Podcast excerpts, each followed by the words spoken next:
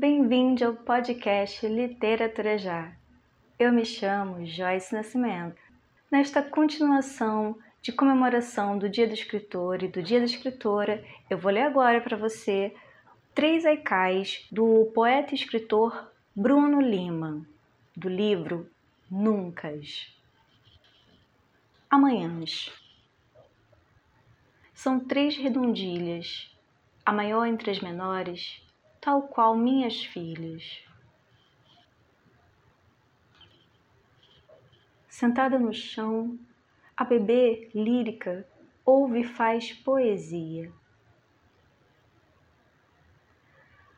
Papai, ela diz, num tom cheio de ternura, cala o poeta.